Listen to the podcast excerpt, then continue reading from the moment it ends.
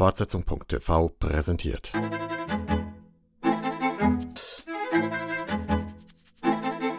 Das serielle Quartett. All aboard! Äh, wir haben uns zusammengefunden zu einem Jahresend-Podcast von Fortsetzung.tv. Und zwar in einer ganz neuen Runde. Der Twitter-Aufruf vom Kollegen Jens Meyer hat immer noch Früchte getragen. Plötzlich melden sich ganz viele Frauen, die hier schon vermisst wurden, weil es immer hier nur so eine etwas langweilige Altherrenrunde war in den letzten Jahren. Äh, Damit- neu da, bitte? Da will er Damit- jetzt gleich Einspruch einlegen. Nein, ich dachte nur, äh, wolltest du bestätigen. Mit alten Herren meinst du wahrscheinlich mich? Ja, und mich selbst natürlich. äh, ganz neu dabei, Johanna Stamm. Ich weiß gar nicht, wo Hi. bist du in Mainz? Richtig, genau. Ich bin in Mainz und ich bin sehr froh, dabei zu sein. Weil du arbeitest bei Funk Nee, ich arbeite nicht bei Funk. Also das ist mir sehr wichtig So. zu sagen. für eine Produktionsfirma. Ich oder? arbeite nur für Funk. Alle arbeiten ja nur für Funk, aber nicht bei Funk. Das steht auch in dem Wishlist-Vorspann, steht dann irgendwie immer äh, presented for Funk, glaube ich. Das sind so die Sachen, auf die ich achte. Okay. Ja, das sind wichtige Unterschiede. Also du bist bei einer Produktionsfirma, oder? Genau, ich mache, ähm, ich habe die Serie Girl Cave bei einer Produktionsfirma mit ähm, betreut. Produktionsfirma heißt Mimo Film in Mainz. Und ähm, genau, die haben wir für Funk produziert. Okay. Unsere äh, ehemalige Podcast-Kollegin Lina ist ja auch bei Funk verschwunden. Oh. Die macht die, ja, Funk. Aber jetzt haben wir dann wenigstens jemanden Neuen dazu bekommen im Austausch sozusagen. Dann haben wir äh, Jenny in Berlin, glaube ich. Ja, Das hat die Neuköllner, der Neuköllner Krankenwagen auch gerade schon genau. ähm, pünktlich, verraten. pünktlich bei jedem Podcast dabei. Und Jens Brausnitz immer noch in Warschau in seinem voll digitalen Keller. Guten Abend. Ja, mein Name Markus Ketzinowski in Düsseldorf. Ähm, über deutsche Serien wollen wir mal wieder sprechen. Auch eins unserer Lieblingsthemen, an denen wir uns seit Jahren abarbeiten. Dieses Jahr war es ja mal wieder soweit und es kamen einige neue Bemühungen äh, anzuknüpfen an das internationale Serienschaffen. Auch von einigen neuen Playern, äh, die erstmals eine deutsche Serie in Auftrag gegeben haben. Ich glaube, äh, Amazon ignorieren wir heute weitgehend. Da gab es ja auch noch You, you Are Wanted. Und wir wollen aber hauptsächlich sprechen über Babylon Berlin von Sky und der ARD und über Dark von Netflix, was gerade, glaube ich, vor zwei Wochen oder anderthalb Wochen gestartet ist. Und was war das dritte? Das Verschwinden. Auch im ersten gelaufen, schon vor ein paar Monaten. Und einige haben, glaube ich, auch noch vier Blogs gesehen. Das war diese Dramaserie, Gangster-Serie von äh, TNT-Serie. Ich kann ja gleich mal fragen, wer, vielleicht wem was am besten gefallen hat. Äh, Johanna, du warst, glaube ich, oder das habe ich schon irgendwo gelesen, großer Ba- Babylon Berlin-Fan. Richtig, genau. Ich bin hier, um Babylon Berlin in den Himmel zu loben. Nee, ich, ich liebe Babylon Berlin, das ist mein absoluter Favorit von den Serien. Aber ich habe die anderen natürlich auch nur, ähm, habe ich euch ja schon gesagt, ähm, nicht ganz gesehen und bin ganz gespannt, was ihr darüber sagt. Ja, vielleicht möchtest du kurz sagen, was hat dich an Babylon Berlin so begeistert? Also für mich ist es so perfektes äh, Zeitreisen, Serien oder Filme machen. Ähm, und ich finde auch, dass in, in der Inszenierung irgendwie so perfekt dafür gesorgt wird, dass, dass so diese Grenze zwischen 1929 und 2017 verschwindet. Also auch wenn manche Leute jetzt vielleicht sagen würden, die verschwindet sowieso ähm, äh, rein inhaltlich, aber ähm, Genau, ich finde die Inszenierung toll. Ich ähm, habe das Gefühl, dass es wirklich wie so ein Befreiungsschlag ist für, für deutsches Serienmachen irgendwie, weil es halt unterhaltsam ist, weil es so vibriert wie Kino auch und, ähm, und ich finde dabei ist es dann immer noch politisch mega relevant und, und fühlt sich sehr wahr an. Ja. Das war jetzt ein zustimmendes Ja von Jenny, glaube ich. Absolut. Möchtest du noch mehr dazu sagen vielleicht? Äh, ja, also ich war von allen drei Serien sehr positiv überrascht. Vielleicht am meisten von Babylon Berlin, weil da hatte ich eigentlich Angst davor. Einfach weil das auf ein Riesenprojekt ist, auf dem so viel Verantwortung auch lag. Irgendwie mehr noch, würde ich sagen, als auf. Also vielleicht kommt Dark noch in die Nähe, aber ähm, Babylon Berlin ist einfach so dieses Riesenserienprojekt irgendwie in den letzten Jahren. Und ich war sehr positiv überrascht, einfach in der Art, wie die Serie die goldenen Zwanziger ihre letzten Züge quasi erzählt, ohne das mit dem Blick aus der Zukunft zu machen, wie das bei vielen deutschen Projekten geschieht, meiner Meinung nach.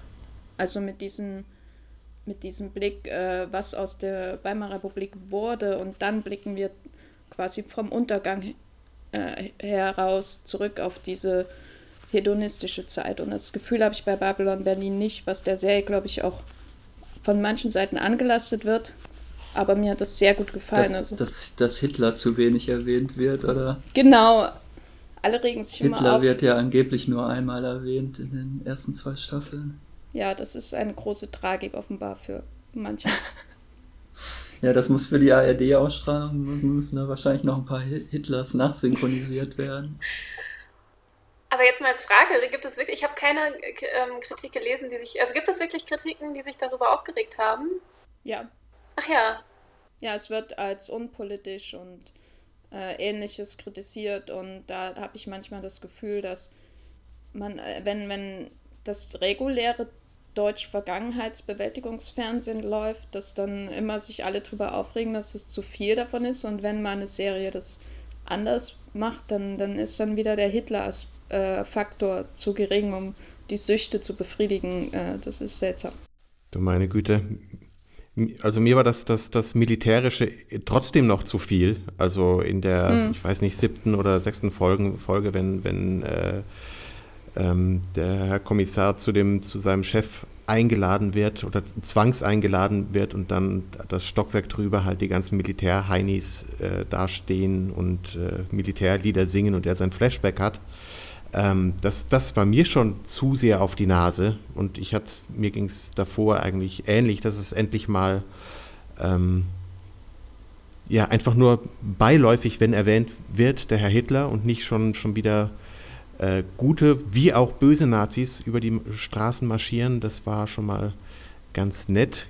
Trotzdem, also wenn, würde ich dem, dem eher anlasten, dass, dass man halt äh, mit Matthias Brandt hat man halt den, den gebildeten, hochgestellten Juden, das ist auch schon wieder Klischee, äh, ne, dass er am, am Klavier sitzt und da seine Sonaten runterspielt oder auch, an der, auch in der Or an der Orgel spielt in der Kirche, obwohl er Jude ist und ähm, halt hochgestellt, das fand ich dann schon genauso wieder Klischee bedienend, aber es, ähm, es geht. Also das machen andere auch und das äh, können die sich, glaube ich, schon erlauben und insofern mh, kann, bin ich durchaus auch zu meiner eigenen Überraschung mit Babylon Berlin warm geworden, aber mein Herz gehört dem Verschwinden.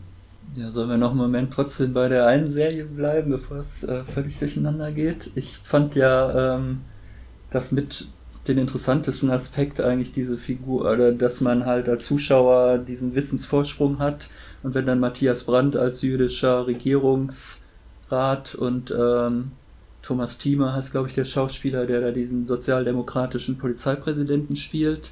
Und dann weiß man halt als Zuschauer, dass das wahrscheinlich für die dann vier Jahre später nicht äh, äh, sich besonders positiv entwickeln wird. Oder äh, man hat dann ja schon halt dieses historische Wissen, was die Figuren selber noch nicht haben können.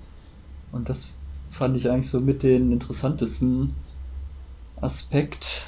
Wobei, ach so, wie machen wir es eigentlich mit Spoilern hier? Spoilern wir alles gnadenlos weg oder halten wir uns zurück?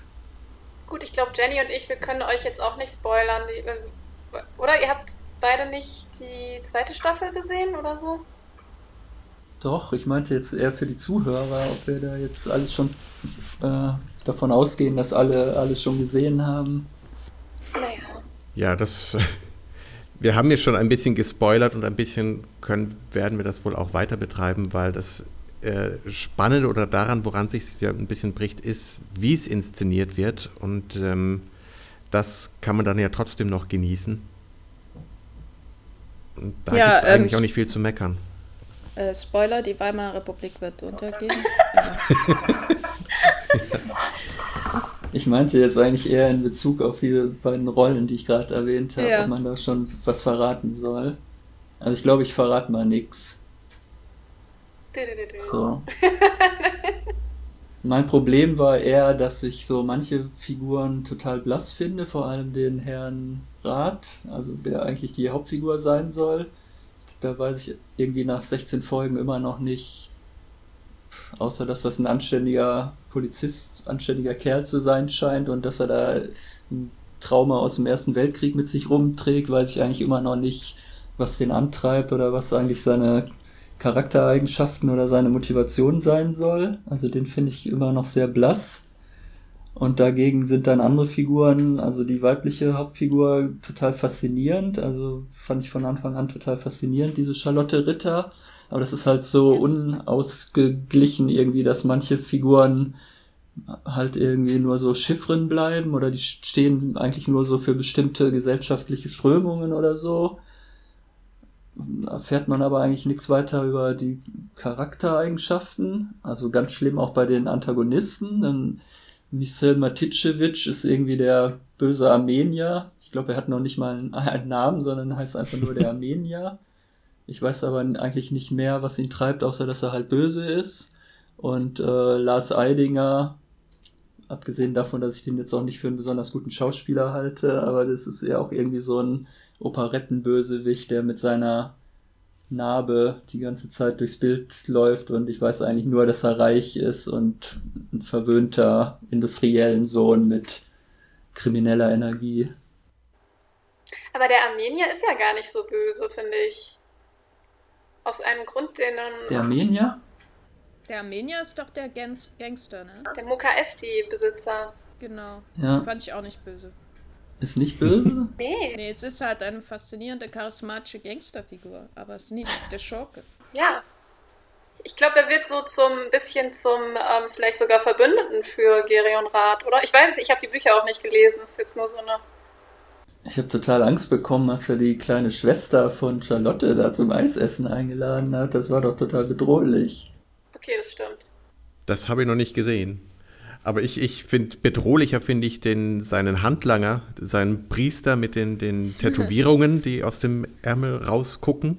Das, das ist äh, schick, dass das immer wieder vorkommt. Ähm, schöner Wiedererkennungswert bei der Figur. Aber das, die spannendste Figur ist auf jeden Fall Charlotte, würde ich. Äh, und das auch wieder mal serienübergreifend, sowohl in Babylon Berlin als auch in Dark ist halt die Charlotte für den, die spannendste Figur. Ähm, und in Bezug auf ähm, die, ja, sa sagen wir es ruhig, die, die MeToo-Debatte finde ich es halt wieder sehr bedenklich, dass ähm, was Frauenfiguren in Serien zu erleiden haben, wenn die äh, Karriere machen wollen, als die, wenn sie Kommissarin werden wollen, welche Hürden ihnen in den Weg gestellt werden und dass es nicht ohne das korrupte Schwein mit doch Herz äh, geht, das ist irgendwie sehr unbefriedigend und ärgerlich. Aber wahrscheinlich realistisch für die Zeit, die dargestellt wird, oder? Also ich habe einmal ähm, mir Sorgen gemacht, ganz am Anfang, wenn Charlotte mit einer anderen Figur schlafen muss, quasi. Da dachte ich so, oh Gott, in welche Richtung geht das Ganze wohl?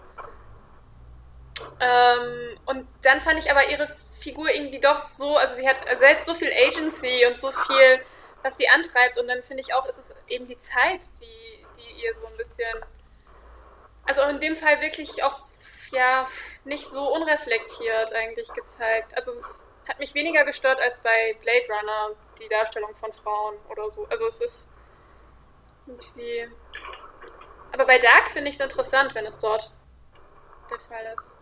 Ich wollte noch auf die m, Kulissen zu sprechen kommen oder die, diesen, ich sag mal, Mix aus, aus echten Locations und äh, den in Babelsberg gezimmerten vier Straßenzügen, die, die sich treffen und äh, je einen Stadtteil, glaube ich, repräsentieren. Ähm, also ich, mir haben die, die richtigen On-Location-Aufnahmen aus Berlin immer deutlich besser gefallen. Ich weiß nicht, wie es euch damit ging. Ähm, also ob es die U-Bahn-Station Hermannplatz ist, die man halt. Oh, äh, das ne war meine Lieblingsszene in der ganzen Serie. Jedes Mal, wenn die an meiner U-Bahn-Station waren. Ja, alles so sauber. da, da, da, musst du dann aber noch vor Blocks gucken, weil das, weil die fahren dann ja ich, genau wie der Krankenwagen bei dir rauf und runter. Genau, also, also zu vor Blocks da, also da ist mir das Herz aufgegangen. Ich habe es erst gestern gesehen und ach, das war wirklich, äh, ich wusste immer nicht, ob der, die Sirene, Sirene aus der Serie kommt oder von draußen. Ja, da haben wir doch schon einen großen Vorteil von deutschen Serien gegenüber den amerikanischen hier herausgearbeitet. Wir können da alle unseren Lokalpatriotismus genau. ausleben. Aber ich meinte eigentlich auch die, die Hinterhöfe noch, äh, die gerne vorkommen, ob die äh, den Wedding darstellen sollen oder auch äh, sowas wie die Szene am Wannsee, ähm, fand ich immer deutlich äh, charmanter und mit mehr Flair als die ja, die, die, die Babelsberger Straßenzüge, die halt genauso aussehen, wie, wie Straßen, gebaute Straßenzüge aussehen. Also was man aus den, den diversen Star Trek-Folgen kennt, wenn die immer wieder durch die gleichen äh, amerikanischen Innenstadt-Straßenkulissen äh, laufen, so ähnlich fühlte sich das mit dieser, diesem Berlin an.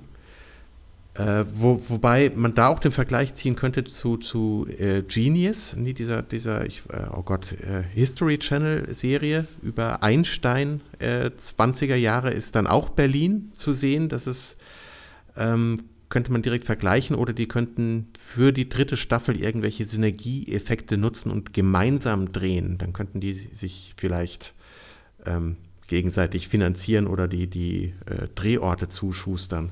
Ich fand auf jeden Fall, dass diese CGI-Aufnahmen doch ziemlich gut aussahen. Also dieser äh, Flug über den Alexanderplatz aus der Vogelperspektive fand ich schon ziemlich beeindruckend. Also da, man merkt ja auch schon bei der Serie, wo dieses Budget geblieben ist. Mhm. Also sieht, sieht alles handwerklich sehr gut aus. Sieht jetzt nicht irgendwie nach billiger CGI aus oder so.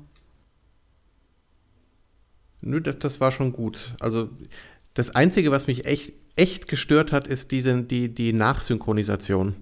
Dass die wohl wirklich in Englisch aufgenommen haben, den Großteil. Ähm, und dann halt im Studio nachsynchronisiert. Finde ich ganz merkwürdig und irgendwie auch schade, wirklich schade, wenn ähm, eine Serie, die in Deutschland spielt, dann fürs Ausland auf, mit englisch sprechenden deutschen Schauspielern aufgenommen wird. Ist irgendwo verkehrt. Ja, die Weltverkäufe, die, die World Sales, X-Filme denkt doch groß, sie denken doch gleich irgendwie, oder das war doch immer im äh, Vorfeld die Aussage von dem Stefan Arndt, heißt er, glaube ich, äh, dass im Ausland alle immer darauf warten, dass die Deutschen jetzt auch endlich mal eine Qualitätsserie machen. Und da denkt er natürlich gleich dran, dass er das überall ins Ausland verkaufen muss. Ja, da, da finde ich dann Dark deutlich sympathischer von der, auch, auch wenn die die ganze Zeit nur, nur schweigend im Regen stehen, wenn sie dann doch mal sprechen, ist es eigentlich schöner. Ich hatte mal das Gefühl, dass das, das Dark nachsynchronisiert ist.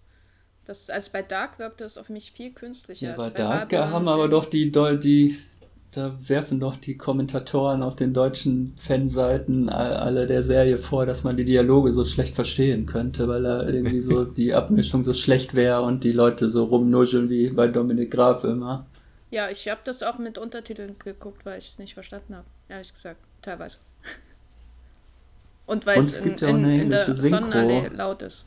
Ja, die, die Amerikaner haben bei Twitter äh, sich gewundert, äh, warum die Lippen nicht synchron sind. Da gibt es mehrere lustige Tweets dazu, weil die das Konzept des Dubbings ja nicht so genau kennen wie wir. Ja, die wundern sich wahrscheinlich auch, warum die Deutschen da durch den Wald laufen, irgendwo in, ich weiß gar nicht, wo das spielen soll, aber durch den deutschen Wald auf jeden Fall und dann alle mit einem texanischen Akzent sprechen oder so. Also bei um nochmal auf Babylon Berlin kurz zurückzukommen, dass ich fand diese Mischung aus einerseits authentischen Hinterhöfen, zum Beispiel diese eine Szene in einer der ersten Folgen, wo der, ähm, war es ein Geiger, Violinist oder was auch immer, da aus dem Fenster springt und da in diesem Wasser landet. Das mhm. wirkte so, als wäre das so ein Hinterhof, da könnte ich jetzt in fünf Minuten mit dem Fahrrad hinfahren, der könnte jetzt da immer noch sein. Äh, und dann ein andererseits diese Szenen vor diesem Restaurant, Café, Club, was auch immer, äh, die so sehr nach Studio aussahen. Es, es war eine interessante Mischung. Das ein, es hat mich nicht gestört. Das Einzige, was mich gestört haben, waren alle Szenen, die in der Nähe des Alexanderplatzes gespielt haben, weil da hat man immer nur eine Ecke vom Roten Rathaus gesehen. Äh, mhm. Und alles war so offensichtlich, wir können da jetzt nicht filmen, aus Gründen. aber wir sind trotzdem da, glaubt es uns. Ja. Aber nur, wenn man es weiß, ne? Aber ich finde auch, man hat schon gemerkt, dass es halt so diese bestimmten Locations äh, einfach gibt und die sich halt immer wiederholen. Aber das ist mir dann auch irgendwie egal so. Also wenn, wenn die Geschichte stimmt, wenn die Story stimmt und das sind ja eher so dann letztlich Geldfragen, wo ich mir auch eh die Frage stelle, also ist nicht der Minutenpreis eigentlich der Tatortpreis von Babylon Berlin? Und dann ist es eigentlich ja gar nicht. Eine Minute? Also der, das ist der Minutenpreis. Ach so, der gleiche Preis meinst du? Also der ähm, von den Kosten her, also das ist genau die der Minuten, weil die ARD ja immer alles auf die Minuten quasi auch runterrechnet, auch ähm, wenn sie diese Zahlen vorlegt, äh, vorlegt wie, wie, wie teuer bestimmte Formate sind. Und ich meinte eigentlich gelesen zu haben, dass der Minutenpreis dem Tatortpreis entspricht. Also kostet das ganze Ding eigentlich nur so viel wie acht Tatorte? Das äh, gibt gleich wieder eine ganz neue Perspektive. Also das stimmt jetzt nicht wahrscheinlich eben, aber also ich hatte auch manchmal das Gefühl, halt schon zu merken, dass es jetzt für deutsche Verhältnisse eine teure Serie ist. Aber wissen wir überhaupt, ob Dark vielleicht nicht eigentlich mehr Budget hatte? Also wissen wir das? Ich weiß es nicht. Ich glaube nicht. Ich habe nee, man weiß es nicht genau, aber ich habe immer gelesen, so, so richtig viel gekostet hat es nicht. Also Dark ist, glaube ich, relativ günstig. Vielleicht aber auch nur für Netflix-Verhältnisse. Ja. Hat halt auch nicht diese Period-Herausforderung. Ähm, und klar, ich meine, der Bau der Straße allein ist halt ja ein, ein großer Teil. Aber, ähm, aber die Schule im Jahr 1986, gut, die sieht genauso aus wie im Jahr 2019, aber. Und die Wasserpreise nicht, äh, nicht zu unterschätzen.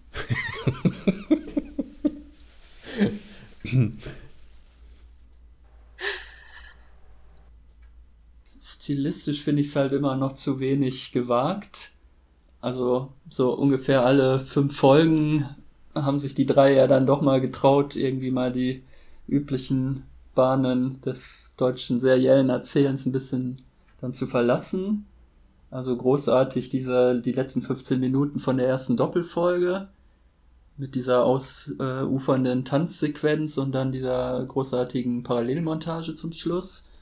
Und da hätte ich mir einfach gewünscht, dass sie sowas viel öfter machen, äh, statt halt dann stundenlang irgendwelche Kommissare durch irgendwelche Viertel laufen zu lassen und irgendwelche Ermittlungen führen zu lassen.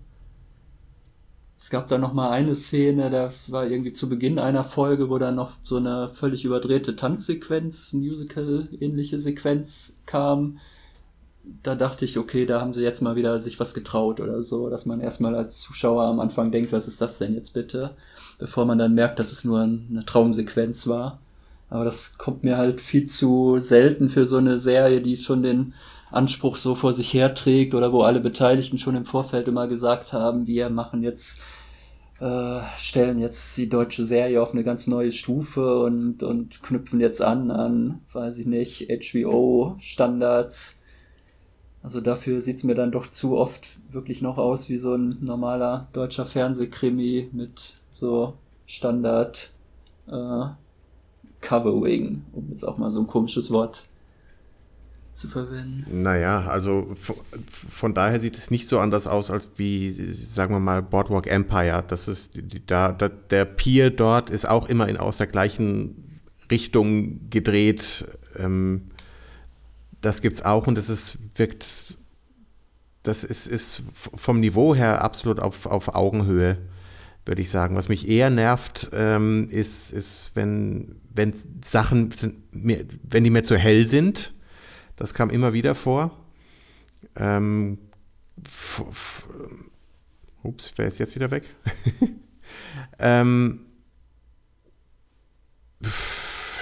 in der ersten Folge meinetwegen, wenn die auf dem Dach diesen, diese Verfolgungsjagd haben und ähm, da ist halt auch wirklich noch das Gebäude dahinter beleuchtet. Das ist sowas ist mir halt viel zu hell gewesen, zum Beispiel, aber das hat, ist auch weniger geworden oder ich habe mich mehr dran gewöhnt. Ich weiß nicht, also das vom Lichtkonzept ähm, haben mir die anderen Serien, glaube ich, besser gefallen von der Kameraarbeit selber her, aber nicht. Ich hoffe, das ist kein ja, Dark hat ein eindeutiges Lichtkonzept, nämlich es ist einfach alles dunkel. genau wie die Handlung. Das ist schon sehr stringent durchgezogen. Ja, aber du kannst schlecht verorten, wo was liegt. Wo liegt welches Haus, von welcher Familie, wo liegt die Schuhe, Schule, die Schuhe. Und ähm, wo ist das, die, diese Höhle im Wald? Also das ist, äh, wie man diese Orte miteinander verknüpft, ist dort hat man nicht so ein gutes Gefühl für, wie, wie jetzt in Babylon Berlin. Oh, okay, aber dann muss man vielleicht auch Berlin kennen. Das ist jetzt auch nicht fair. Ja gut, das ist ja auch keine reale Stadt jetzt irgendwie. Ne? Das ist ja auch so ein bisschen die Stimmung wie bei Le Revenant, wo man auch immer dachte, was ist das für eine merkwürdige Stadt da, wo es gar keine Geschäfte gibt, sondern nur eine topmoderne Bibliothek und äh, wo man auch irgendwie nie so richtig verstanden hat, wo sind jetzt diese verschiedenen Stadtviertel und wie, wie hängt das alles zusammen überhaupt? Also ähm, nochmal, um auf was ihr gerade gesagt habt, wegen, wegen diesen, ähm, oder was du gesagt hast, Markus, dass dir das fehlt, ähm, Markus oder Jens? Markus. Äh, die, diese, irgendwie dieses Ausbrechen aus normalen irgendwie Fernsehkonformitäten.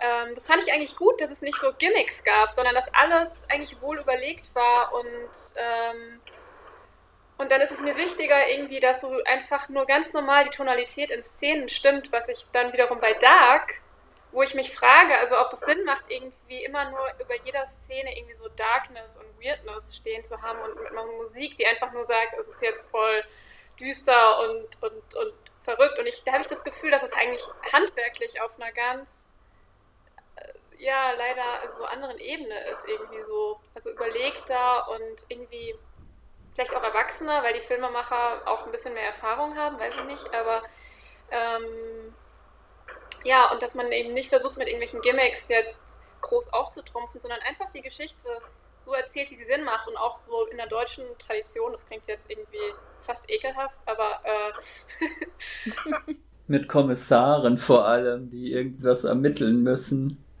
Nee, zum Beispiel dieses, äh, wenn der in Neukölln da, wenn, wenn der ähm, eine Polizeigehilfe mit den äh, gehörlosen Eltern ähm, unterwegs ist. Diese Szene ist so toll beleuchtet und sieht echt aus wie in so einem ja, Film aus den vielleicht auch 30ern, 40ern.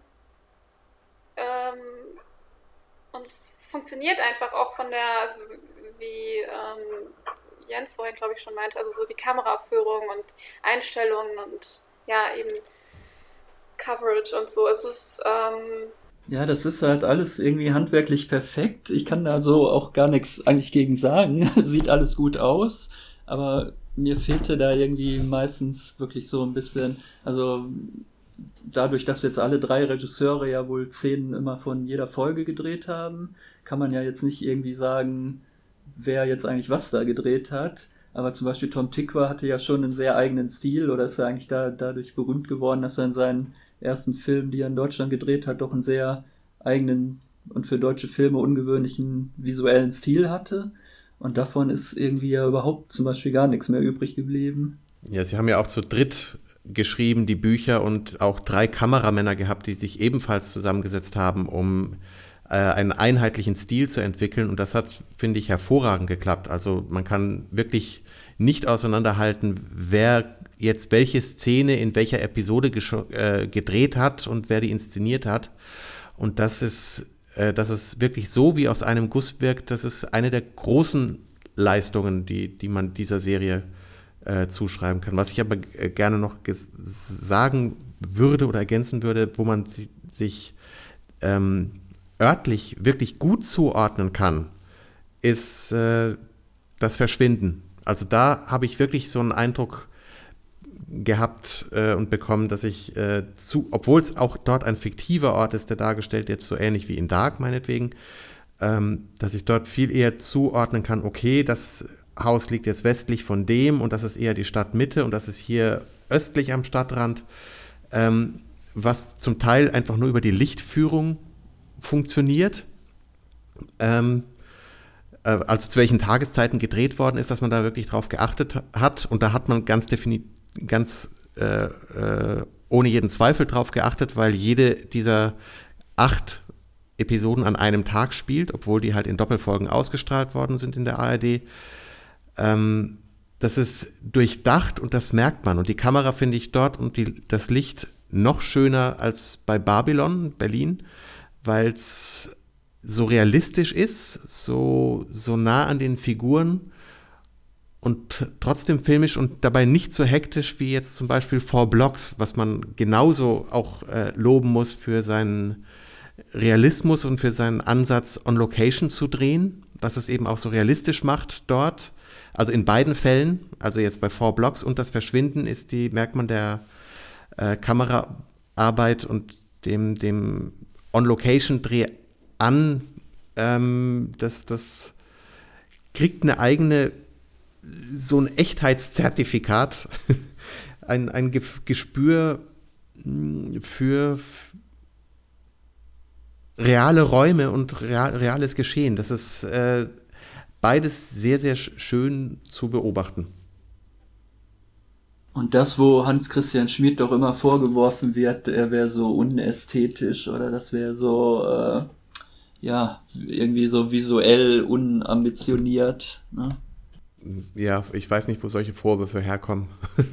Aber fandest du, dass es sich stark unterschieden hat von seinen Filmen oder dass es eigentlich genau dieser Stil ist? Weil so, also sehr ähnlich, doch. Ja. Aber mit größerem erzählerischem Atem halt. Und er hat wieder fantastische Darsteller entdeckt, die man noch nicht kannte. Oder die, die, die, die, die mir kein Begriff waren und die sind äh, einfach toll. Alle zusammen. Vor allem wieder die, die, die Mädels, die er da auf, auf äh, ähm, getrieben hat sind einfach. Aufgetrieben hat. Ja, ge gecastet hat, ja, die, wie auch immer. Die sind einfach, die spielen so gut. Die älteren Schauspieler kennen wir ja schon. Also Nina Kunzendorf und äh, wer war denn noch dabei? Julia Jentsch sowieso. Ja, aber Johanna Engelfinger war die, die ein Begriff und die hat halt sowas von, von einer äh, deutschen Laura Palmer. Ist jetzt halt so auch doof, diesen Twin Peaks-Vergleich ranzuziehen, aber ist, die ist einfach, hat eine Präsenz und ist einfach umwerfend gut. Genauso wie auch diese äh, Saskia Rosendahl und äh, auch die, die, die Elisa Schlott. Also die, die, die ich habe keine von den dreien vorher gesehen und die spielen einfach ganz ausgezeichnet zusammen. Ja, bei der einen dachte ich die ganze Zeit, die muss ich schon mal irgendwo gesehen haben, aber ich habe dann auch mal irgendwie ihre Filmografie durchgeguckt und die hat ja höchstens mal irgendwo eine Nebenrolle in irgendeinem Tatort gehabt oder so. Mhm. Wollen wir vielleicht abschließend ähm, zu Babylon Berlin äh, noch ansprechen, was wir uns vielleicht für die kommenden Staffeln erhoffen, ob wir uns was erhoffen? Erhoffen wir uns was? dass es hoffentlich nicht so lange dauert, wie die ersten beiden Staffeln zu produzieren. Also das wäre richtig kontraproduktiv. Ähm, und da kann man Zweifel hegen, ob das so schnell geht, das zu produzieren. Also ähm, zu wünschen wäre es ihnen und die Lücke dürfte, darf nicht zu groß werden, sonst verschwindet, glaube ich, das Interesse daran. Ich weiß nicht, ob jetzt äh, die ARD erstmal auf die Quoten bei der äh, Free TV Premiere warten will oder sagt man jetzt schon mal, bei Sky lief sehr gut und dann äh, geben wir schon mal die dritte Staffel in Auftrag?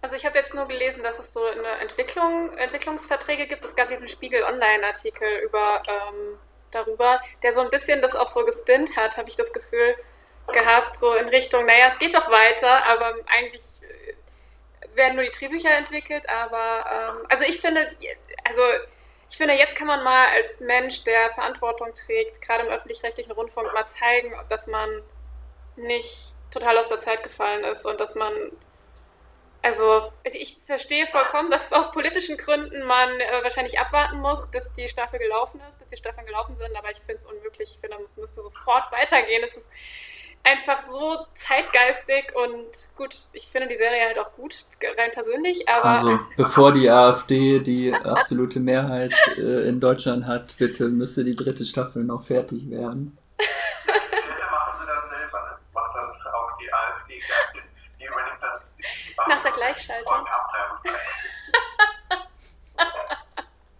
Aber vielleicht macht Sky auch einfach alleine weiter, ne? Ich will, oder nach diesem ähm, Deutschland 386 Modell dann, dass ARD dann sagt, die gut, die Zweitverwertung machen sie ja sowieso nur, aber hm. vielleicht hm. hat Sky jetzt so viele neue Abonnenten gewonnen, dass sie jetzt sagen können, wir übernehmen schon mal 60 Prozent der Produktionskosten. Ja, also hier unser Aufruf an Gebhard Henke, heißt er, glaube ich, der WDR-Serienchef, bitte schon mal die dritte Staffel bewilligen. Bitte, und ich bin natürlich auch gespannt, wie es inhaltlich. Also ich hatte auch natürlich negativ, also kleine. Also ich muss, glaube ich, alles nochmal gucken, um zu äh, verifizieren, ob ich echt die letzten beiden Folgen oder die vorletzte Folge sehr gut fand. Aber ich bin da, ach, ich würde mich einfach freuen, wie es weitergeht. Und ähm, tja, mal schauen.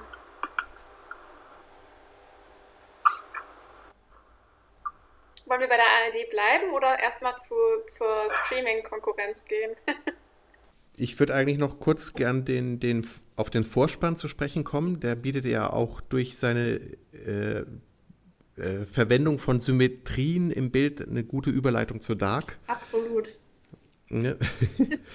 ähm, weil der ist ja eigentlich ganz, ganz clever aufgebaut, der ähm, Babylon Berlin Serienvorspann äh, äh, ne, mit seiner Schichtung, immer mehr Schichten aufzulegen, sowohl visuell wie auch ähm, auf, der, auf der Musikebene, wo halt immer mehr über, überlagert wird und dieser, dieser Punkt in der Mitte, der sich vergrößert und die Sprengung andeutet und die, die, diese Schrift im, mit Uhrzeigerlauf ähm, mit Zeit vergeht und bis es halt zu dem großen Knall kommt, und dann nur noch die drei Regisseure dastehen.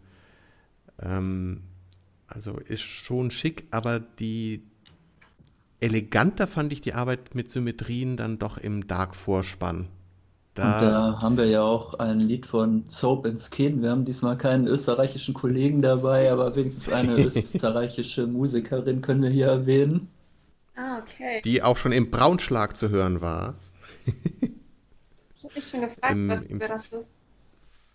Aber da finde ich auch wieder, zum Beispiel, ich finde in ähm, bei Dark ist es so die, die, die glatt gebügelte Variante, so die man so kennt, also schick, schicker Vorspann und so.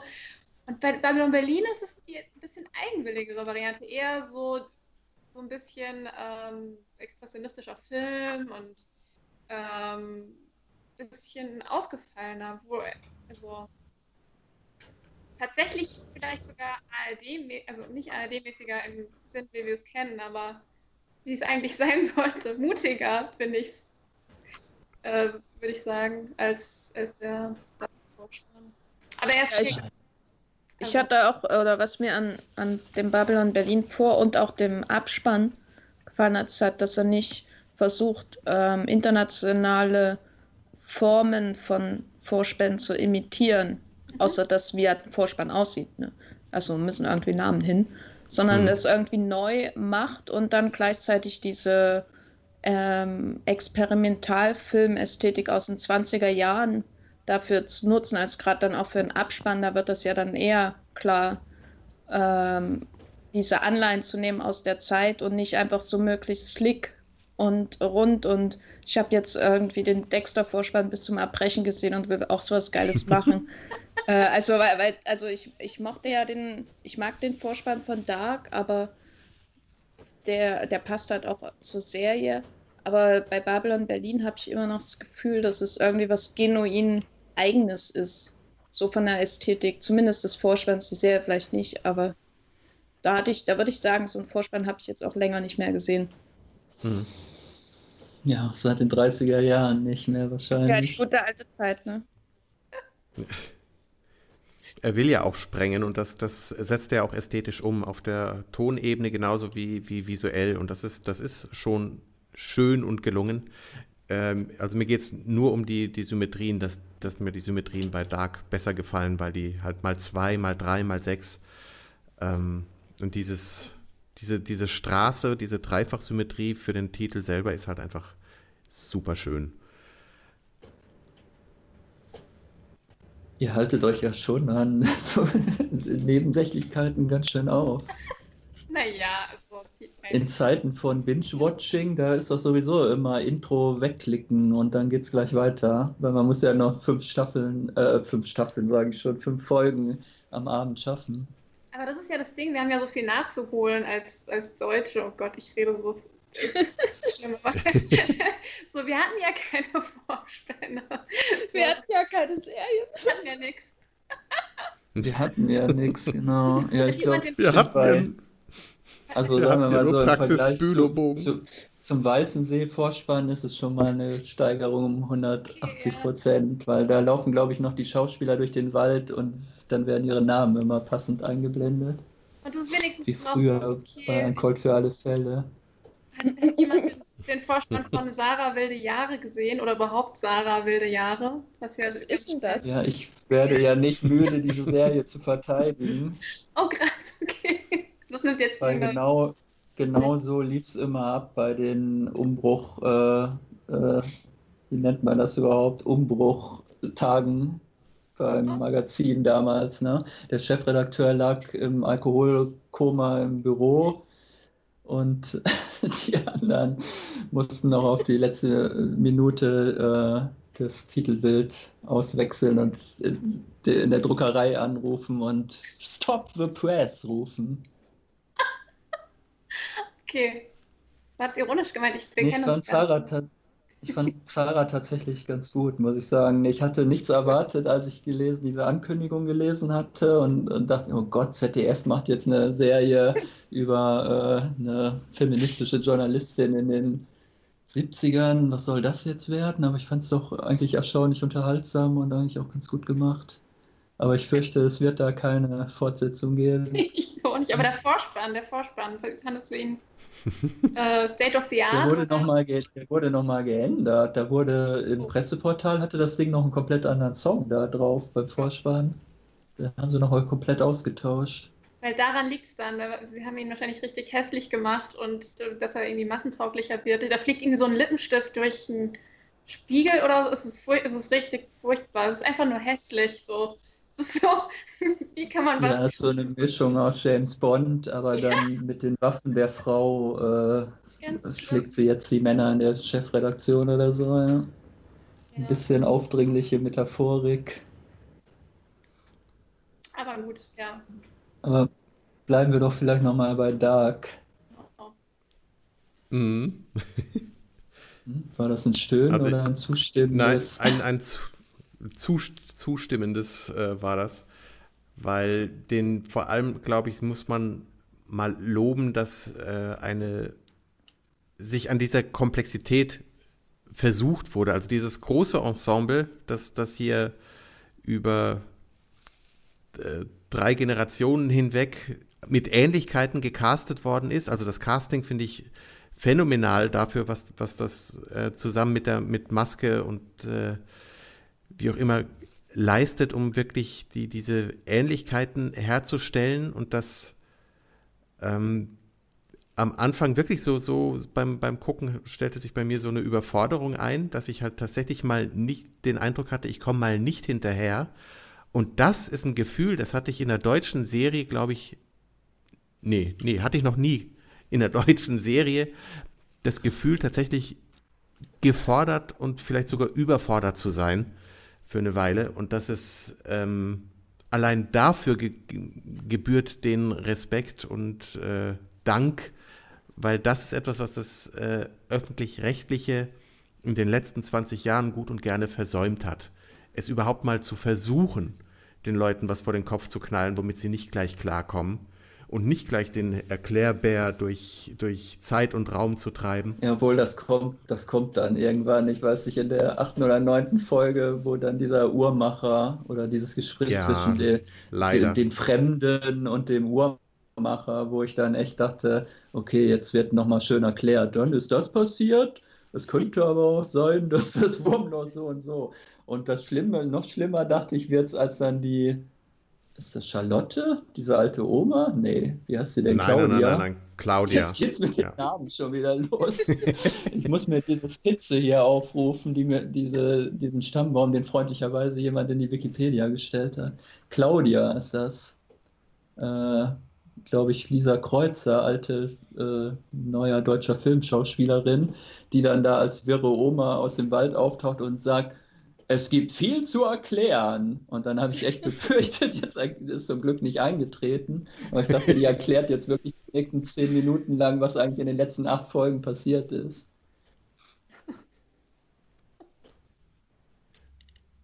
Ja, aber ich, ich finde auch, also auch wenn ich, ich habe ja schon negative Sachen über Dark gesagt, obwohl ich es ja noch nicht mal ganz gesehen habe, also darf ich das eigentlich gar nicht, aber ich würde auch, eigentlich darf man auch wirklich, muss man aufpassen mit allem Negativen, was man sagt, weil sehe ich genauso. Es ist mutig, dass sie, dass sie das vielleicht vom Erzählerischen irgendwie gewagt haben, aber auch ähm, überhaupt, dass es halt eine Genreshow ist und was es halt einfach nicht gibt sonst auf Deutsch. Und ähm, ja, ein anderes Genre als mal Krimi. Okay, ganz ja. ohne Kommissar oder Polizist kommen sie hier auch wieder nicht aus. Aber äh, hört relativ schnell auf, dass normale Ermittlungen. Die Ermittlungen gehen ja dann irgendwann so, dass mhm. der Polizist äh, selber, äh, nee, sechs, wie viele Jahre? Nee, 33 Jahre in der Zeit zurück verschwindet. Ich ja. fand auch sehr mutig, ich glaube, das ging ja wirklich fast allen eigentlich so, dass man sich die ersten zwei Folgen, ist man damit beschäftigt, so halbwegs zu verstehen, wer eigentlich mit wem verwandt ist oder mit wem mal eine Affäre hatte oder wie diese ganzen Figuren zusammenhängen. Dann hat man das so halb verstanden und dann am Ende der zweiten Folge verschwindet dieser kleine Mickel dann plötzlich im, in, der Zeitschleife und dann in der dritten Folge sind dann komplett einfach komplett andere Schauspieler oder ist dann halt bis auf diesen einen Jungen ist das komplette Ensemble dann erstmal ausgetauscht für die Folge. Also da dachte ich schon Hut ab, dass man sich das getraut hat. Das ist ja wirklich schon so eine einkalkulierte Überforderung des Zuschauers. Und ab der vierten Folge kriegt die Serie eigentlich wirklich seinen eigenen Groove. Das ist, äh, der Anfang hat noch so was ein bisschen Stockendes, äh, vielleicht Hölzernes, aber ich, so richtig rein drin war ich dann ab der vierten Folge, wo ich dann auch gesagt habe, ach egal, ich gucke das jetzt.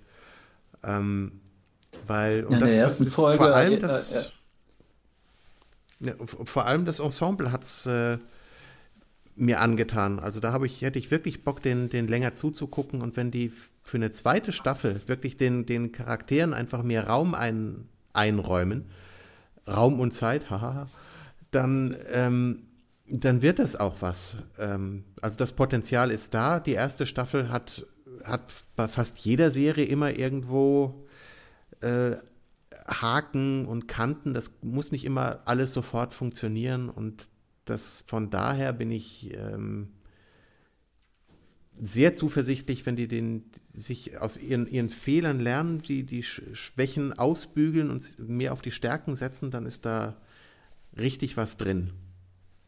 Also was super geklappt hat für mich, war wirklich dieser Binge-Watching-Faktor. Ich hatte ja die ersten drei Folgen schon vor ein paar Wochen vorab im Presseportal gesehen, weil ich auch eine Kritik drüber schreiben musste. Und dann wollte ich eigentlich gleich wissen, wie geht's weiter. Scheiße, jetzt muss ich drei Wochen warten, bis das überhaupt veröffentlicht wird, die nächsten Folgen.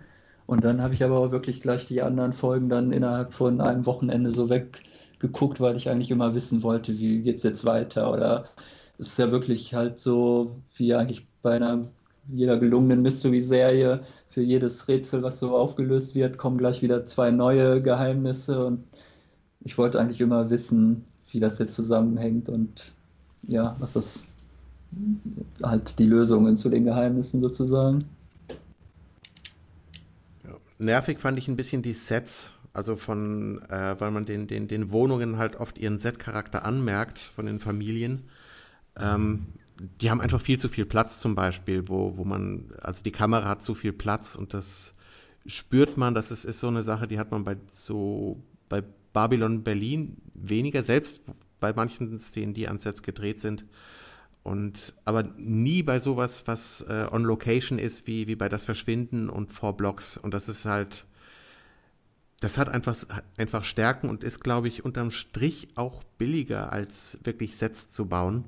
Aber es gibt doch auch sehr schöne atmosphärische Szenen auf dieser Landstraße da, wenn dieses Gewitter, wo sich dann, wer trifft sich da jetzt wieder? Ich glaube, der junge Ulrich mit der Hanna, ne? An dieser Bushaltestelle. Ja.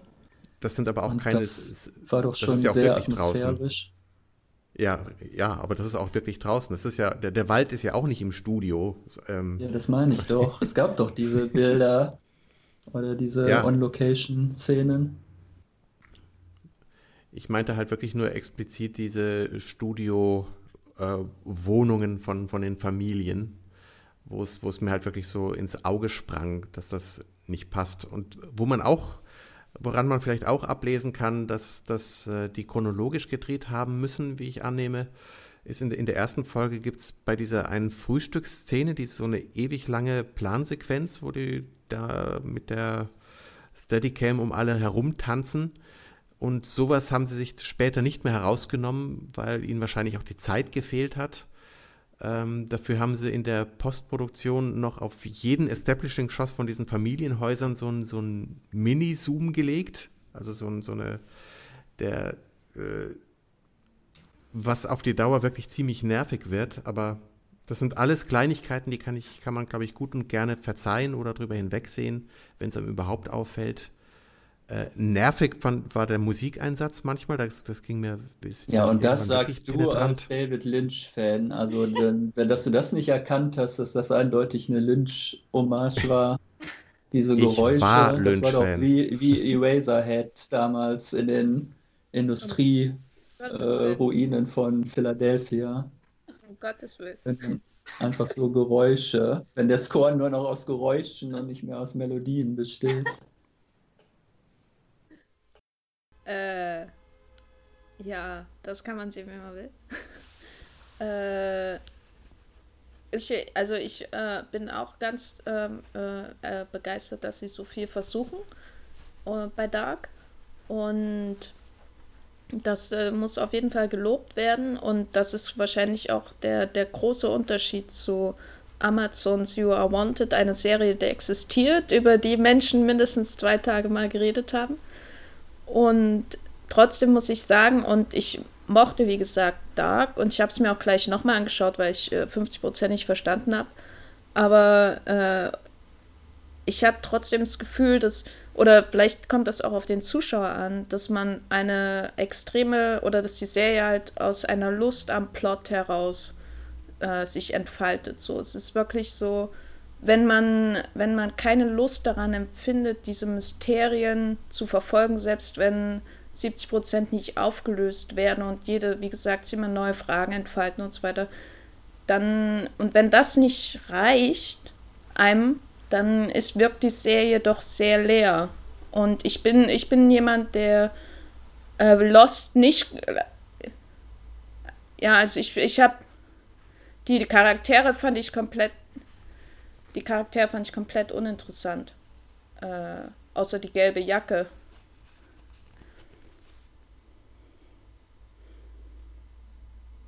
Nee, also allein die, die Dynamik der ähm, weiblichen Hauptfigur in Babylon Berlin ist, äh, da passiert so viel, was bei, was bei Dark oder einfach Eigenleben. Also was mir bei Dark wirklich fehlt, ist dieses und das hängt mit dem Konzept zusammen, dass es im Grunde alles eine Blase ist und die sind da wie so Bernsteininsekten gefangen irgendwie und werden ein bisschen rumgewirbelt alle paar 30 Jahre, 33 Jahre.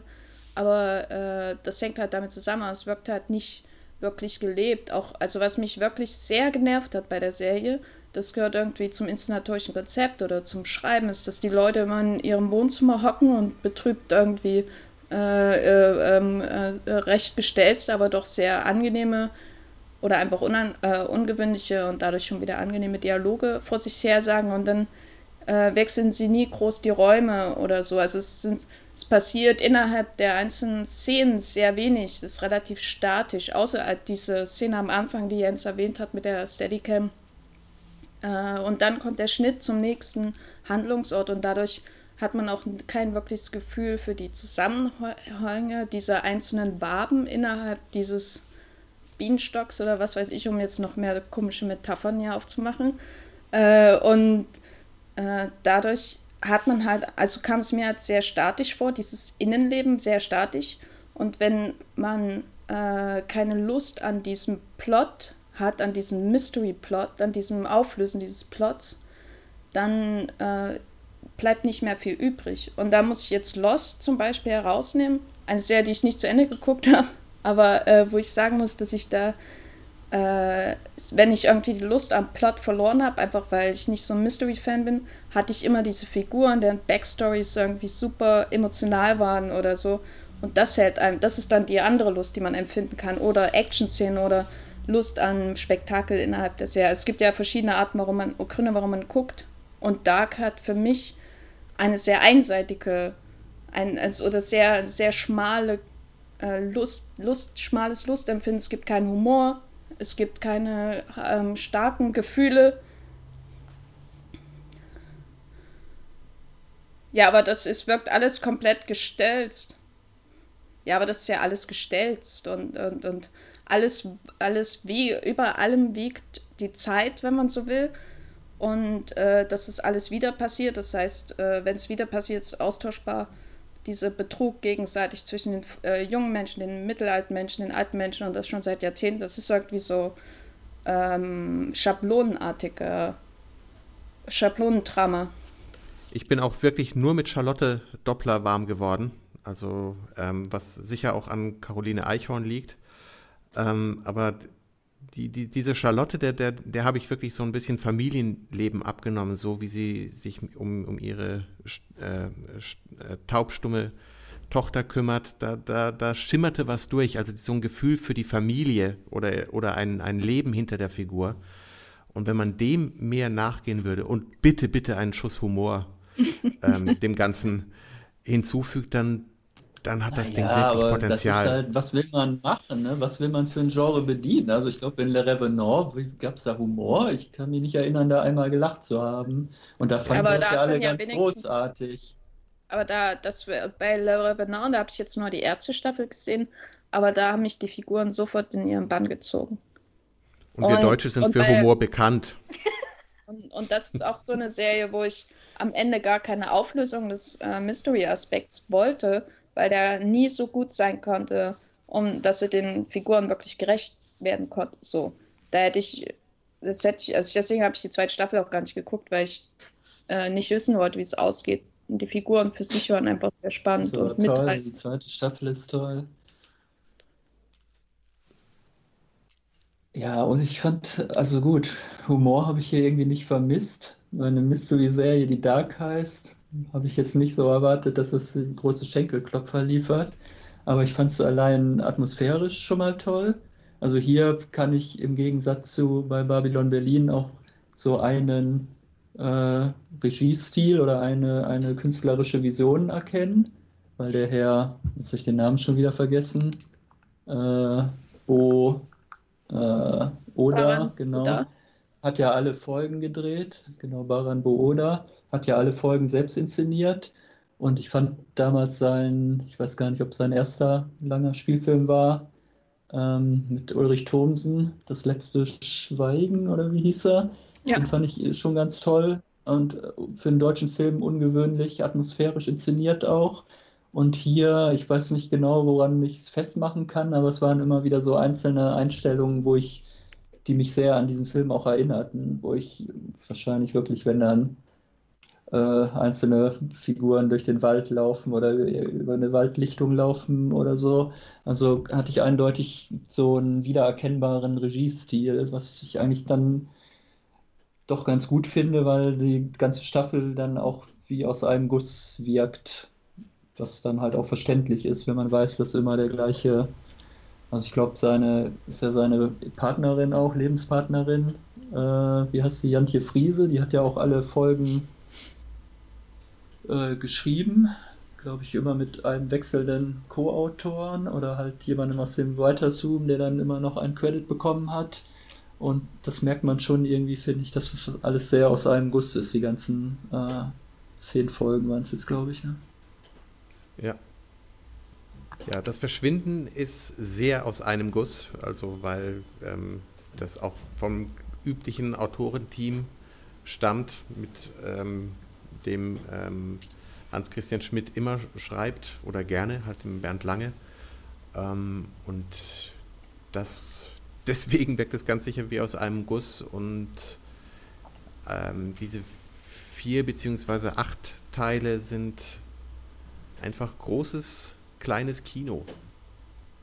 Es wirkt halt auch eher wie so ein, wie so ein, ja, früher wäre das sowieso einfach ein vierteiliger Fernsehfilm gewesen. Also jetzt bemüht man für alles ja immer Serie. Also viermal 90 Minuten, die innerhalb von einer Woche oder äh, zehn Tagen gezeigt werden, wäre früher halt einfach ein Vierteiler gewesen. Jetzt ist es schon eine Miniserie, weil das halt irgendwie besser klingt oder halt mehr im Zeitgeist liegt. Aber es wird da ja jetzt wahrscheinlich auch keine zweite Staffel, oder? Ist ja nicht darauf angelegt, dass da jetzt eine Fortsetzung oder dann ist es halt nicht seriell in dem Sinne. Es ist einfach ein langer Film in 4x90 Minuten mit einem Anfang und einem Mittelteil und einem Ende. Nee, es sind eigentlich 8x45 Minuten. Das kannst du auch beim Serienreif-Podcast von unserem Kollegen Jens Meyer nachhören, ähm, der das auch dem, dem Herrn Hans-Christian Schmid entlockt hat in einem sehr charmanten Interview. Und ähm, das ist insofern, also, ne, weil jede dieser acht Folgen spielt an einem Tag. Ähm, insofern erstreckt sich die Handlung halt auch über acht Tage äh, folgerichtig. Das ist sehr stringent und das ist verkehrt, dass, wie es von der ARD ausgestrahlt wird. Einmal mehr man, muss man da den Öffentlich-Rechtlichen wirklich einen Vorwurf machen, dass sie das einfach nicht gebacken kriegen.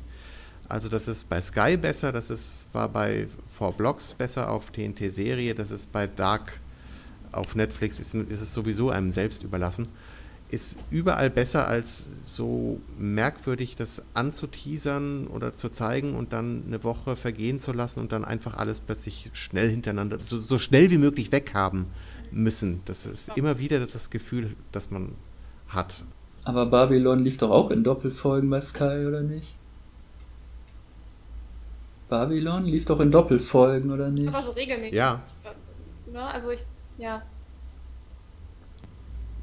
Nicht in einer Sonntag, Sonntag, Montag, Dienstag Programmierung. Also, das, das ist einfach. Ähm, also, da kommst du rein und dann, dann das ist rettet dich eigentlich nur die Mediathek. Ich weiß nicht. Ja. ja, eben bei Netflix und so finden wir das alle toll und hier, das ist halt Binge-Watching à la ARD. Wir sind einfach nie zufriedenzustellen. Man muss doch ja, sagen, wir sind doch wirklich verloren für den öffentlich-rechtlichen Rundfunk. Du sowieso. Du zahlst ja nicht mal mehr, du bist, hast dich ja ins Ausland abgesetzt, um dich um den Rundfunkbeitrag rumzudrücken. Hey. Ich habe gar keinen Fernseher mehr. Also wir, wir sind doch sowieso für das öffentlich-rechtliche System verloren ist halt so eine Wertschätzung, ne? Man hat schon das Gefühl, dass das Format nicht gewertschätzt wird in der Ausstrahlungsart, obwohl es halt nur aus Angst mhm. heraus passiert, dass die Zuschauer verloren gehen. Ich frage mich auch immer, wer hat dann, also man kann ja sagen, okay, man kann es in der Mediathek gucken, aber ähm, wer setzt sich denn vier Tage hintereinander vor den Fernseher? Ja, weil, also damals in den 90ern haben Jens und ich das ja noch gemacht, als die zweite Heimat lief. Und in den 80ern auch. Aber mhm. lief das auch an, an drei Tagen hintereinander? Nein. Nee, ich glaube zwei Abende pro Woche, aber. Ja. Ja, da gibt's, ich weiß nicht, man kann doch froh sein, wenn es überhaupt die Sendeplätze ja, gibt. Sonst ist doch immer das Argument, wir haben keine Sendeplätze, wir können das nur einmal in der Woche spät abends nach den Tagesthemen zeigen, weil wir keine Sendeplätze frei haben. Und ich glaube deswegen auch diese 45, 90 Minuten Sache, dass man halt einen 90 Minuten Sendeplatz nimmt, aber äh, mhm. wenn man will, könnte man das bestimmt auch mal ändern. Genau, international verkaufen sie es ja auch so und bei Babylon Berlin sind es ja auch die 45, wenn selbst Sky schon dann auf diese ja.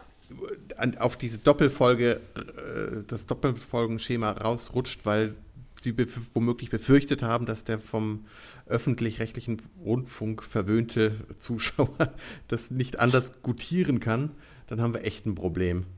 Aber ich meine, da war es ja immerhin wöchentlich wirklich. Also ähm, eigentlich so eine klassische Fernsehprogrammierung. Einmal die Woche, halt zwei Folgen anstatt einer, aber immerhin hat man Zeit zwischendurch zugelassen. Ja, und das muss es ja auch, irgendwann muss ich ja. das doch herumsprechen. Man muss, muss genau. ja den Leuten auch Zeit geben, ja. drüber zu bloggen, zu podcasten, ja. wie auch immer. Das ist das so, wenn man die, die, die Rezeption einfach so komplett trennt von dem, dann, dann tut man sich doch keinen Gefallen. Absolut. War echt schwierig. Also mit dem Jens ist echt schwierig. Ich bin froh, dass ich nicht bei der ARD arbeite. Ich meine, bei Wishlist machen sie es ja jetzt richtig. Die, da funktioniert jetzt sogar YouTube so wie früher äh, Fernsehen, dass jeden, jede Woche um 17 Uhr, äh, an, an dem gleichen Wochentag um 17 Uhr wird eine Folge bei YouTube reingestellt. Da muss man eine Woche warten. Ich glaube, das hat die Redakteurin von ähm, ja schon erzählt, dem anderen Jens, aber ähm, das hat auch mit dem YouTube-Algorithmus zu tun, der by the way, viel schlimmer ist als alle Quoten, aber ähm, egal. also der muss quasi, wenn man ihn regelmäßig füttert, dann wird man belohnt. Also ähm, wenn man da alles auf einmal zeigen würde, würde man kaputt gehen auf YouTube. Also nochmal eine ganz andere, äh, ja, neue Problematik, die keinesfalls besser ist als irgendwas, was es bisher gab. Tja, ich weiß nicht, was ist die Lösung? Einfach sich wieder DVD-Boxen kaufen, dann kann man selber entscheiden, wie viele Folgen man in welchem Abstand gucken möchte. Ja, also ich habe es ja jetzt auf Amazon gekauft. Aber da war das, äh, war das Verschwinden, war da in der Mediathek. Babylon Berlin habe ich bei Sky Ticket gesehen, weil ich bin jetzt auch, ich habe auch keinen Fernsehanschluss mehr. Und da ist doch, äh, kann da jeder machen, wie er will. Ne? Beim, wenn natürlich ist es, wenn die ARD das, äh, also ich fand es halt krass, dass ich eigentlich erst am Tag der Ausstrahlung von das Verschwinden habe ich dann die, den Flut an Kritiken mitbekommen, so wie das halt ist. Aber davor war halt irgendwie wenig, habe ich wenig mitbekommen. Alles stand irgendwie im Schatten von diesen anderen Projekten, die alle kommen, ja. was deutsche Serien wusste, angeht. Mhm. Und, man wusste äh, zwar irgendwie, dass Schmied da was dreht, aber es war, man hatte irgendwie nichts weiter so groß davon gehört. Und das ist äh, vielleicht noch ein viel größeres Problem als jetzt die Anzahl der Tage, die dann freigemacht wird für die Ausstrahlung im linearen öffentlich-rechtlichen Fernsehen. Das da Geld, also klar, dann wird es versendet, das machen amerikanische Sender ja auch mit Sachen, die sie vielleicht gar kein so richtiges Vertrauen haben. Aber äh, diese Idee, wir haben jetzt was Großes wir müssen da auch frühzeitig da das vielleicht auf eine andere Art verkaufen als den TV-Dreiteiler, den wir ja, jetzt schon seit Jahrzehnten immer auf die gleiche Art verkaufen. Also es muss vielleicht erst einstellen bei den Herren und Damen da. Ja, total. Ich, als ich auch gesehen habe jetzt im Vorspann so, was? Die Musik ist von The Notchfist, voll cool. Warum, also warum, sowas muss man noch wissen. Also sowas ist doch ein geiler ja. Punkt eigentlich, äh, den man verkaufen kann. Aber ja, ja.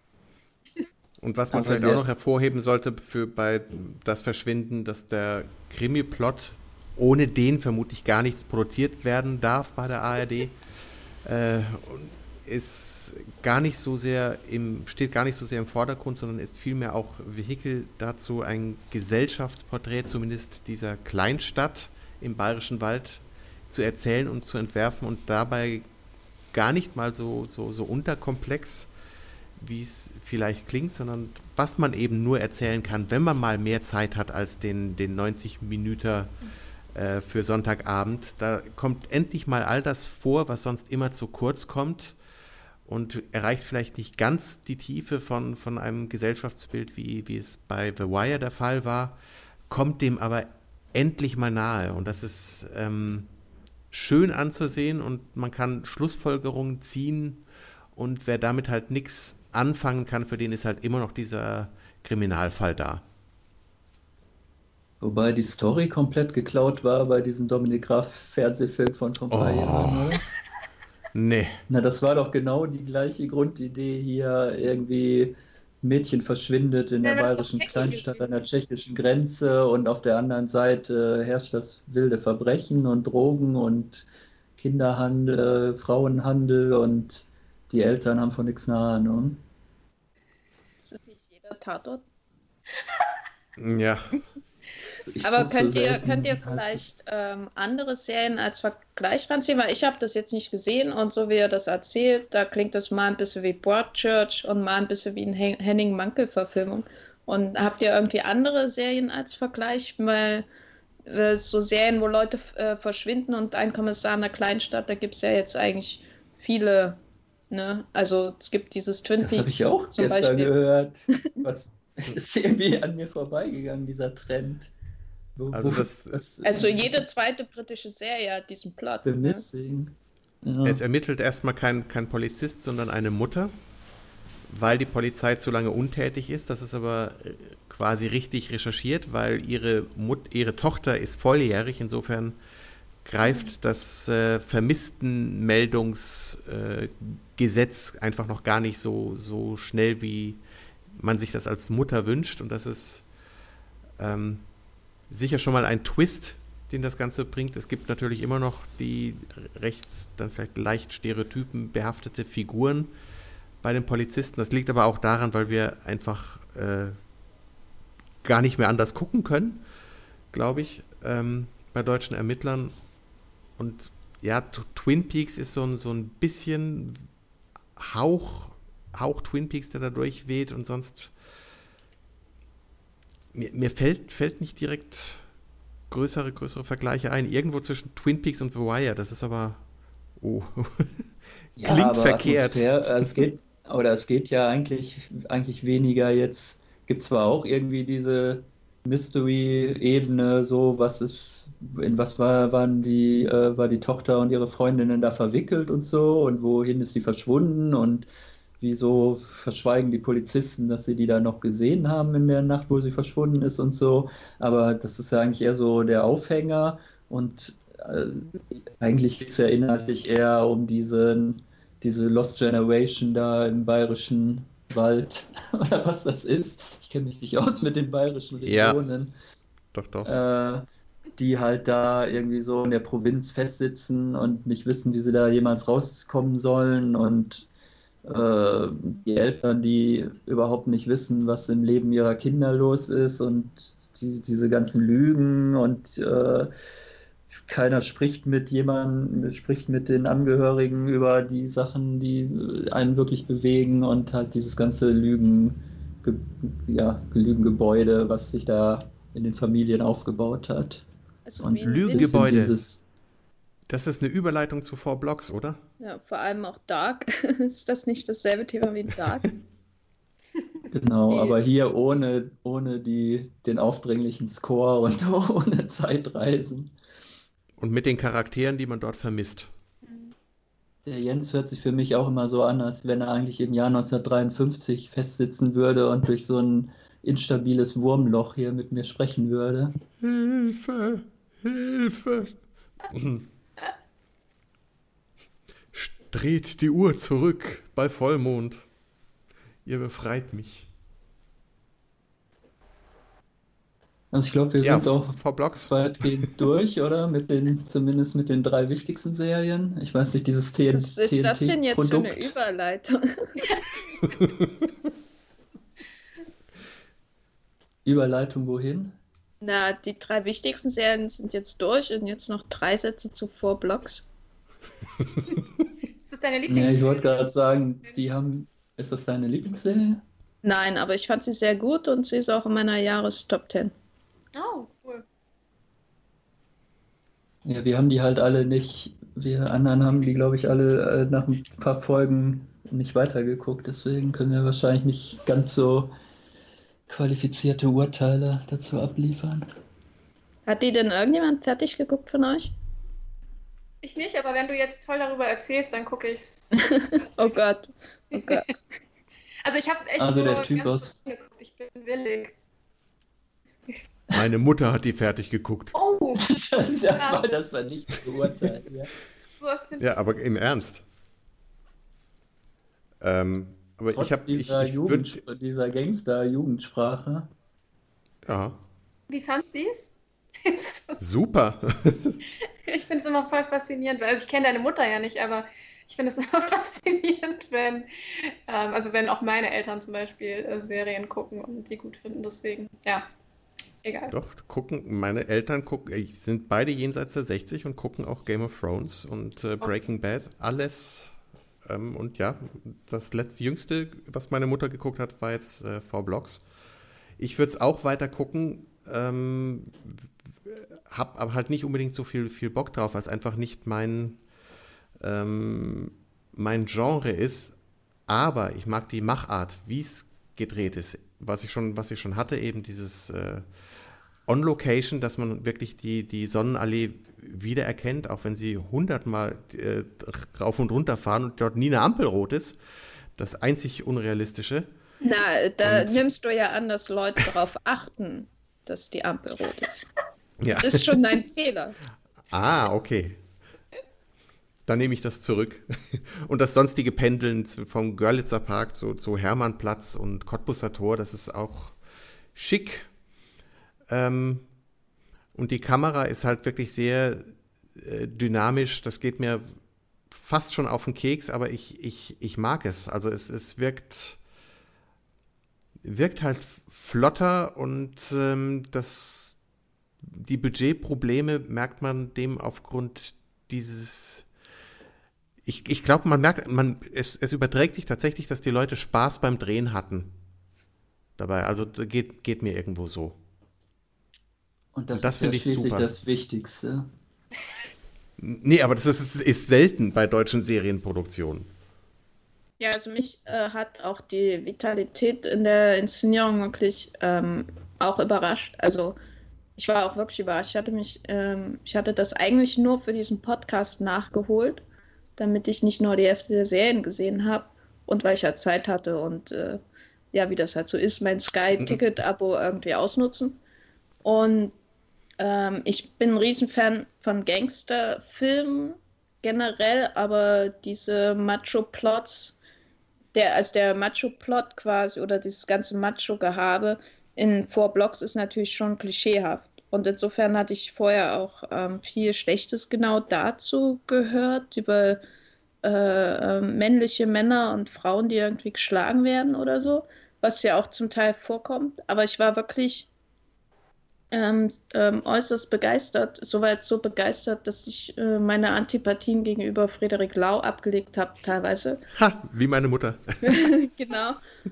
Ich muss, äh, vielleicht soll ich einen Podcast mit deiner Mutter machen, aber jedenfalls, jedenfalls äh, die Vitalität in der Inszenierung, die ähm, dann mit diesem genauen Eintauchen in diese Milieus äh, zusammentrifft. Das ist ja, also es gibt ja ähm, schon deutsche Produktionen, die versuchen, in diesen Milieus irgendwie zu drehen oder so. Oder überhaupt in Städten oder auf, auf der Straße oder in den Wohnungen, aber das ähm, wirkt trotzdem immer noch vielfach ähm, äh, wie eine Serie, die das versucht darzustellen, zu imitieren. Äh, und bei Four Blocks ist die Inszenierung da, um diesen, diese, diesen Schlund quasi zu überbrücken. Und äh, ich fand das krass, weil normal, ich glaube, überall anders oder im Kontext einer anderen Story oder eines anderen äh, Genres würde mich dieser Digital-Look, der manchmal aussieht, als hätte da der Marvin Krem mit seinem Handy irgendwo in der Ecke gehockt und noch schnell rumgewedelt. Das hätte mich wahrscheinlich woanders super genervt, weil ich hasse eigentlich diesen Digital-Look überhaupt generell. Und äh, bei Four Blocks äh, kommt das dem allen irgendwie entgegen. Ich glaube, das macht auch die, die doch gerade in der ersten Hälfte recht klischeehafte Undercover-Story bekömmlich. Und man muss, glaube ich, schon weiterschauen, um über diese Klischees so ein bisschen hinwegzukommen. Natürlich werden die nie abgelegt, weil die Serie ist komplett ihrem Genre äh, ähm, verschrieben. Sie interessiert sich nicht für irgendeinen Bildungsauftrag. Das hat mir auch sehr gut gefallen.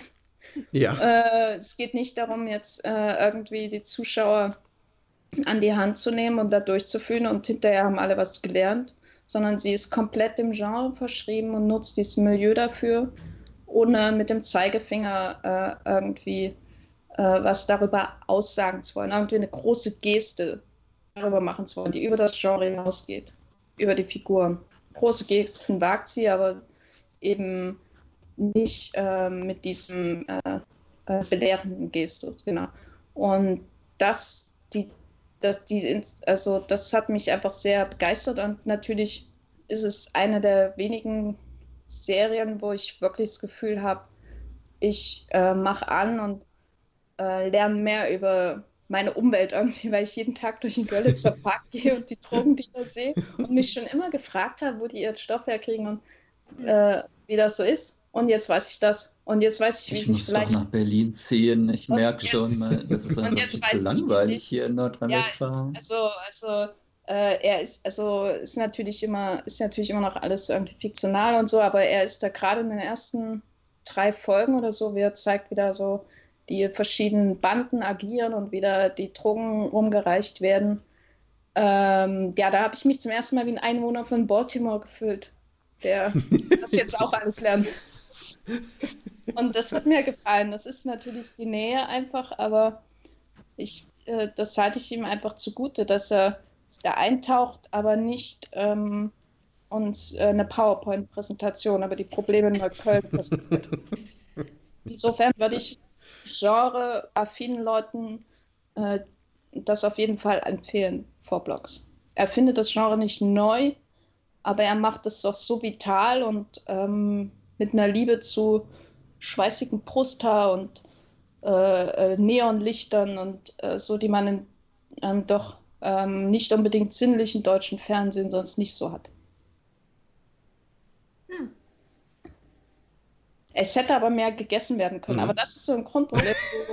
Also ich, weil, weil, wirklich eins meiner wichtigsten, ähm, äh, ist vielleicht ein Problem für einen Kritiker, aber eins meiner wichtigsten Kriterien für gute Filme ist, dass, oder daran erkennt man gute Filme, ist, dass sie das Essen zeigen, das zeigen, wie Leute essen und weil das wichtig ist, um Milieus darzustellen. Deswegen ist das chinesische Kino so wichtig für mich in meinem Leben. Aber äh, und, und die deutschen Serien können einfach nicht essen. Das ist so furchtbar. Bei Dark kann man komplett vergessen. Die, die nehmen alle irgendwie nur das Regenwasser in sich auf und daran ernähren sie sich. Und äh, bei, bei Four Blocks hatte ich mir auch ein bisschen mehr erhofft, was Essen angeht. Naja, da sehe ich im deutschen Serien, in der deutschen Serienlandschaft noch viel Platz nach oben. Auf kann der Speisekarte. Dann kann ich dir bei, der, bei das Verschwinden immerhin einen Esstisch äh, anteasern. Ach, da bin Das, ich schon ähm, gespannt. beim, beim lokalen. Äh, das, ja, das, das, das will ich dann gar nicht ähm, spoilern. Das, Komisch, auf der Sonderallee sind doch tausende von Restaurants und. Ich dachte, das spielt da ein bisschen. Also die essen nichts von dort. Na, die, äh, die nehmen vor allem äh, weißes Pulver zu sich. Ach, und, ja, okay, äh, gut, klar. ja. Ja. aber Moment, der, der, ähm, der, der Vince äh, holt sich doch auch einmal oder kriegt er doch was zum Probieren oder nicht?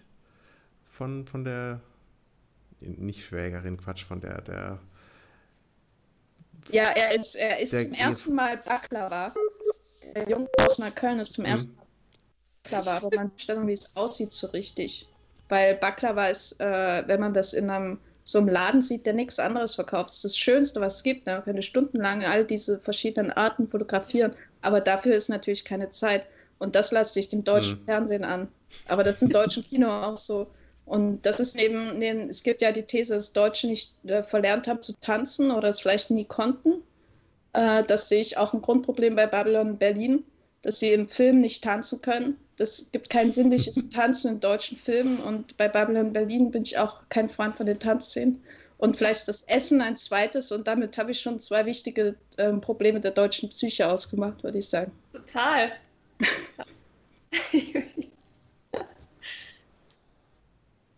ein Spitzenfazit. ja. Mehr Essen und Tanzen bitte, ja. Das war das serielle Quartett. Präsentiert von